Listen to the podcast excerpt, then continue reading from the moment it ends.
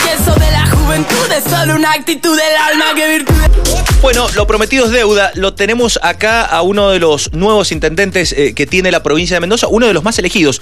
Fue el más votado en las PASO y uno de los más votados en las elecciones generales. Eh, casi el 50% de los lujaninos eligió a Esteban Alacino como nuevo intendente de Luján y lo tenemos acá en esta seguidilla de visitas que tenemos de intendentes nuevos de la provincia. Esteban Alacino, muy buenos días, un placer eh, eh, que, te, tengamos acá y bueno, gracias por estar. ¿Cómo andas? Muy buenos días y gracias Pablo y a ustedes por permitirme arrimarme un ratito a la radio y como primer mensaje agradecerle a los vecinos del departamento que el domingo de elecciones que ya pasó hace dos semanas nos acompañaron de manera masiva y eso nos redobla el compromiso de trabajo y esfuerzo y seguir por este camino que hemos hecho. Yo creo que era casi un hecho, esto es una opinión personal, eh, que, ibas a ser nuevo intendente de, Luján. Eh, las pasos ya habían marcado una tendencia casi que era imposible de dar vuelta. Pero ¿te imaginabas eh, vos en la previa de todas estas elecciones que ibas a ganar con casi el 50% de los votos? La actual gestión del intendente de Bragañolo tiene muy alta valoración, por arriba del 70%, y no es de, este último mes, por decirlo, sino que viene un estudio de opinión pública sostenido. Nosotros imaginábamos que íbamos a ganar, entendemos que la propuesta que le llevamos al vecino es de continuidad, de laburo, de esfuerzo. No teníamos a, ciencia cierta un valor en mente, porque viste que los encuestadores y todo esto muchas veces sí, sí, fallan. La, la pifian pero sí entendíamos que íbamos a tener una buena performance. La verdad que haber obtenido el 50% de los votos para una situación de cambio de candidato, en mi caso personal, un candidato que hasta hace seis meses atrás muy pocas personas conocían de manera pública mi, función en el gobierno, pero bueno, hemos logrado conquistar el interés de los lujaninos y estamos muy conformes, pero ahora queda seguir trabajando, como todos los días, por los 170 mil vecinos del departamento. Claro, esto es, eh, por un lado, muy bueno, porque recibís quizás una gestión que ya está de pie, encaminada, y, tenés que seguir la misma línea, pero al mismo tiempo, por lo que decís, seguramente es un desafío grandísimo, ¿no? Porque deja la vara muy alta. de Bragañolo, por lo menos lo que se ve desde afuera, eh, de acuerdo al voto de la gente, la gente está contenta con la gestión. Es decir, que tenés un trabajo difícil, un desafío difícil por delante. Hay una satisfacción importante, pero si hiciéramos válida tu analogía, es como que adelgazaste muchos kilos y ahora lo que te queda es mucho más difícil, porque son esos últimos 300, 400, 500 gramos. Pero el éxito nuestro, y del que yo formo parte hace ocho años, con De Marchi primero y Bragañolo ahora, ha sido laburar muy cerca del vecino. Nosotros no somos muy pomposos en los anuncios, si bien Luján está un poco más retirado de, lo que es el casco céntrico de la provincia de Mendoza, que tal vez vos todo lo que sucede en Godoy Cruz, capital, te lo cruzás, te lo chocás por, porque te movés por trámites, por actividades, etcétera.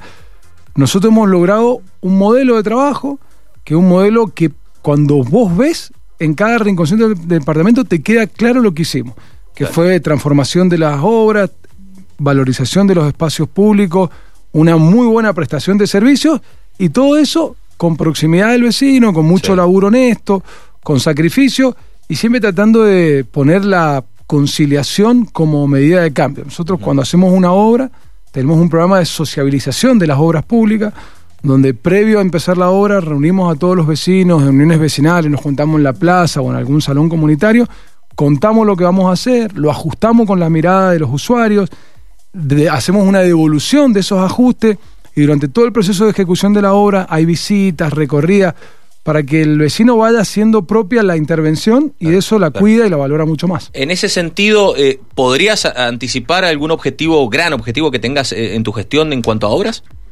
Lo ideal para nosotros, y no depende exclusivamente de la gestión del intendente, ni siquiera la del gobernador, es hacer la tercer vía del acceso sur.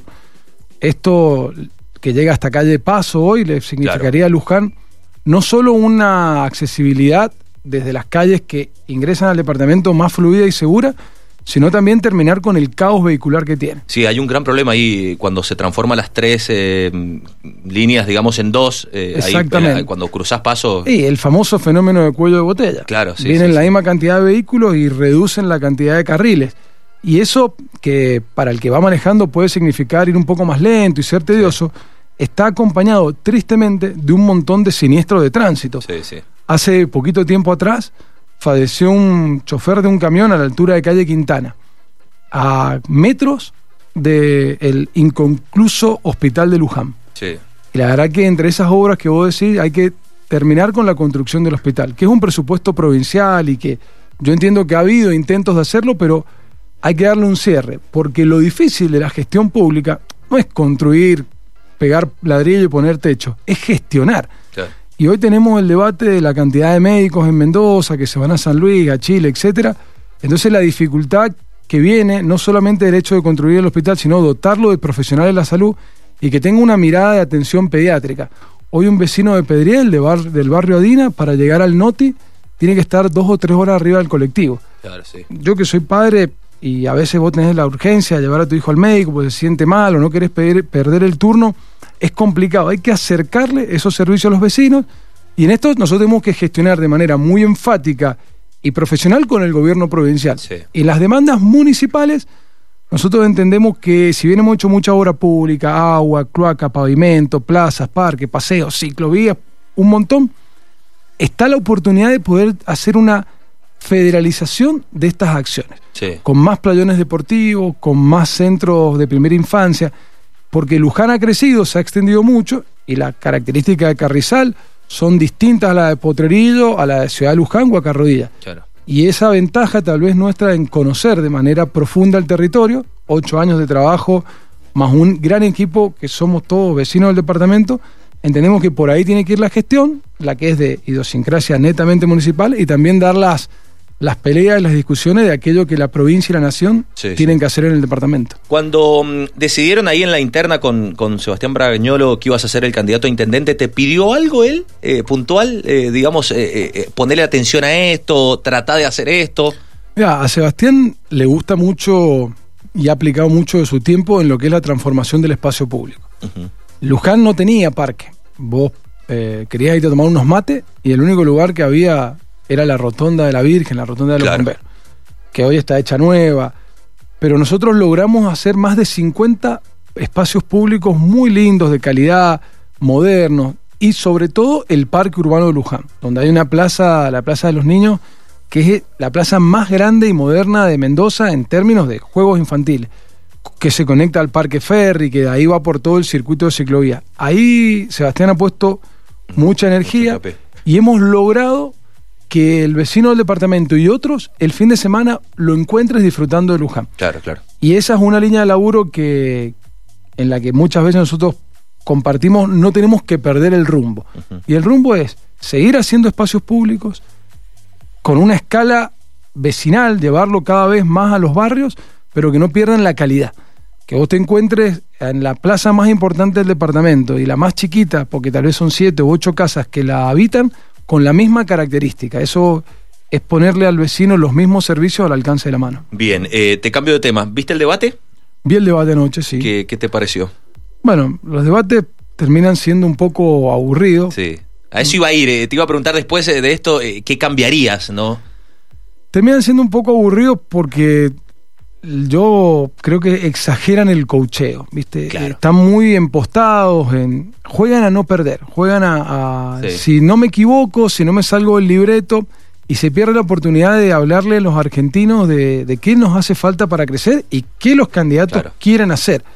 Tal vez lo que habría que cambiar, a partir de la pregunta que vos me haces, yo no soy un experto en la ciencia, es Probablemente el espacio de exposición de las ideas del candidato sin interrupciones yo le daría más tiempo, que se explayen, que se profundicen, porque muchas de las personas, en el caso tuyo, mío, que nos interesa la comunicación pública y política, le dedicamos tiempo a ver programas de televisión, a leer el diario, a escuchar la radio.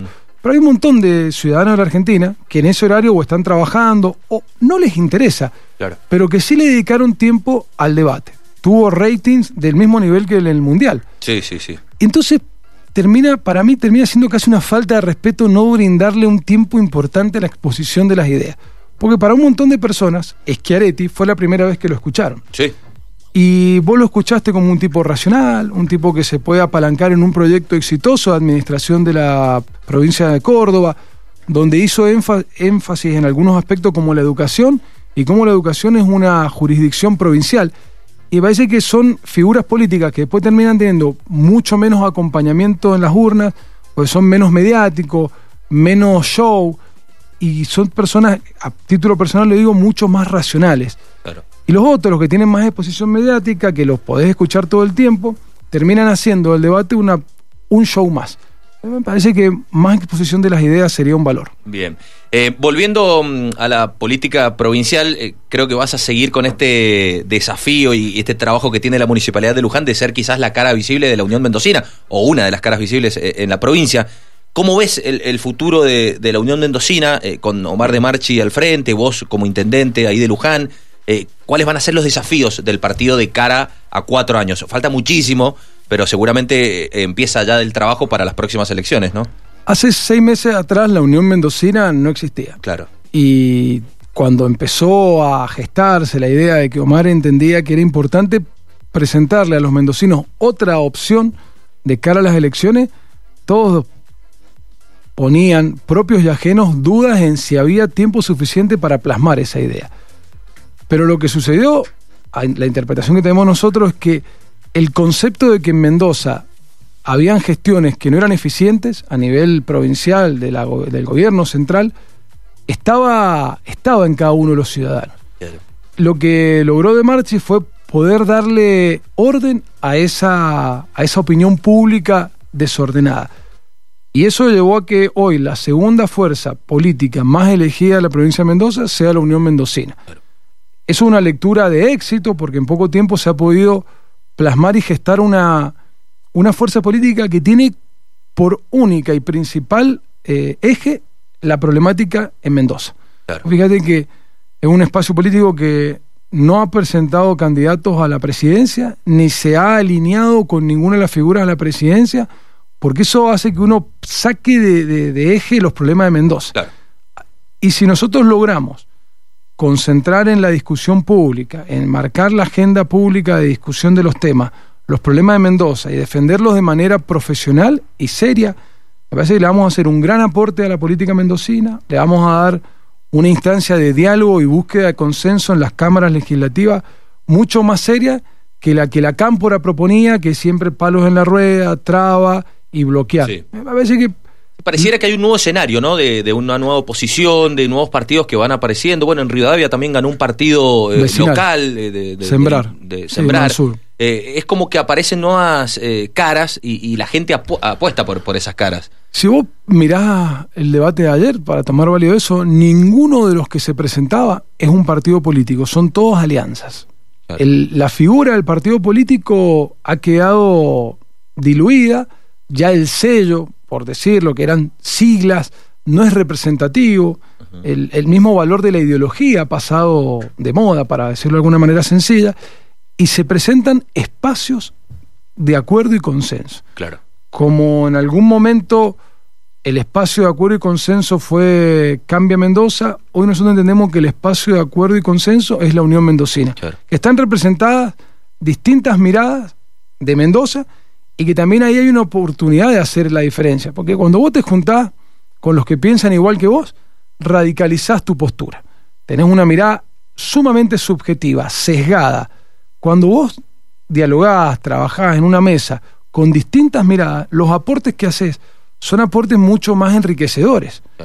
Vos lográs que el producto final que se plasma en el Ejecutivo sea un producto que ya viene representando a los mendocinos. Esa es la idea que tenemos nosotros, por eso hemos conformado este espacio. Y también, si vos te fijás, los actores, tanto el intendente electo de San Carlos como en mi caso en Luján, somos personas de diálogo, personas de trabajo, muy ejecutivas. Eso es una impronta que hay que poner en la política. Mucho más laburo, menos show y cerca del problema del vecino que es el que a nosotros nos emplea y que nuestra vocación de servicio tiene que ser resolverle los problemas lo antes posible. Claro.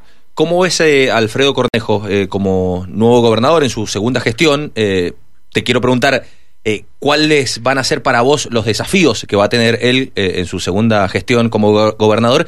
y sobre todo, ¿qué le pedirías vos también como intendente de Luján?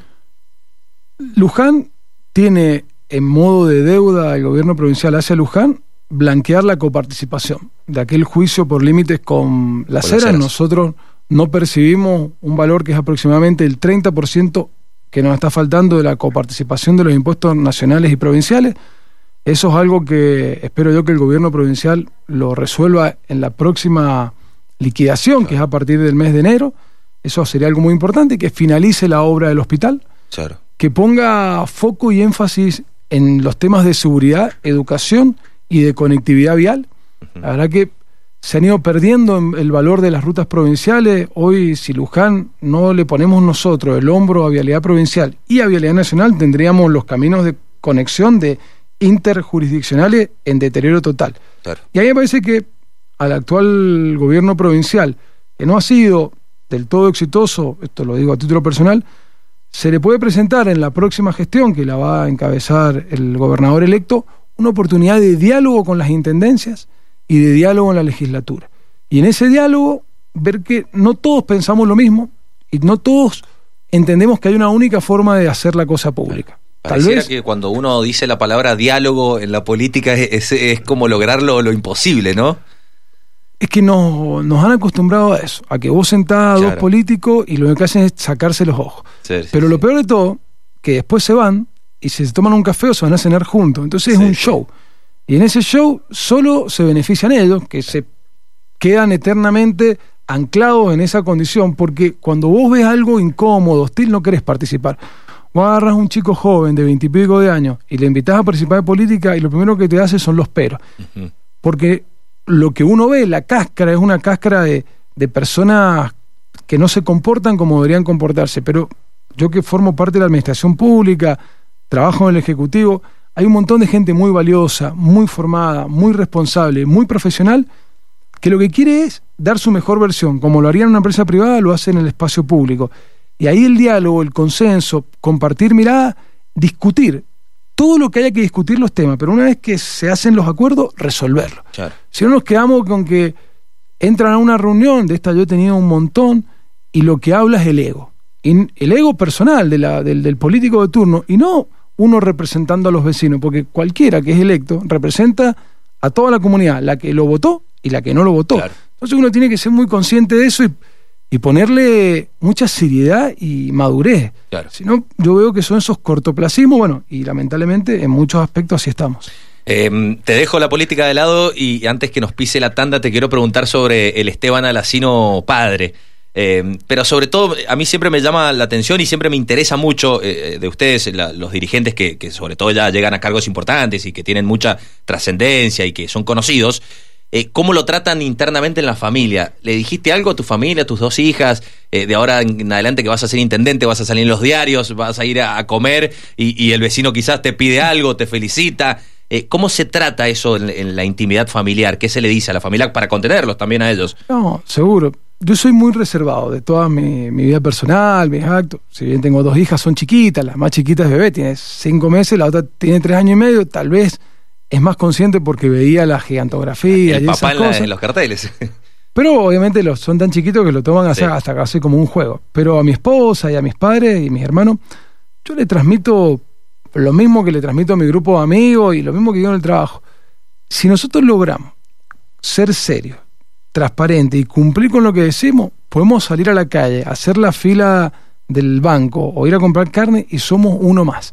Cuando nos equivocamos, cuando creemos que porque tenemos un puesto político de golpe tenemos más razón o somos iluminados por H o por B, ahí nos caímos. Entonces, el arrebato tiene que ser arrebato de humildad. De humildad, de tranquilidad, de paciencia, y sí trasladarle al grupo, a los fueros íntimos de uno, que más que nunca tienen que ser conscientes de que uno predica con el ejemplo.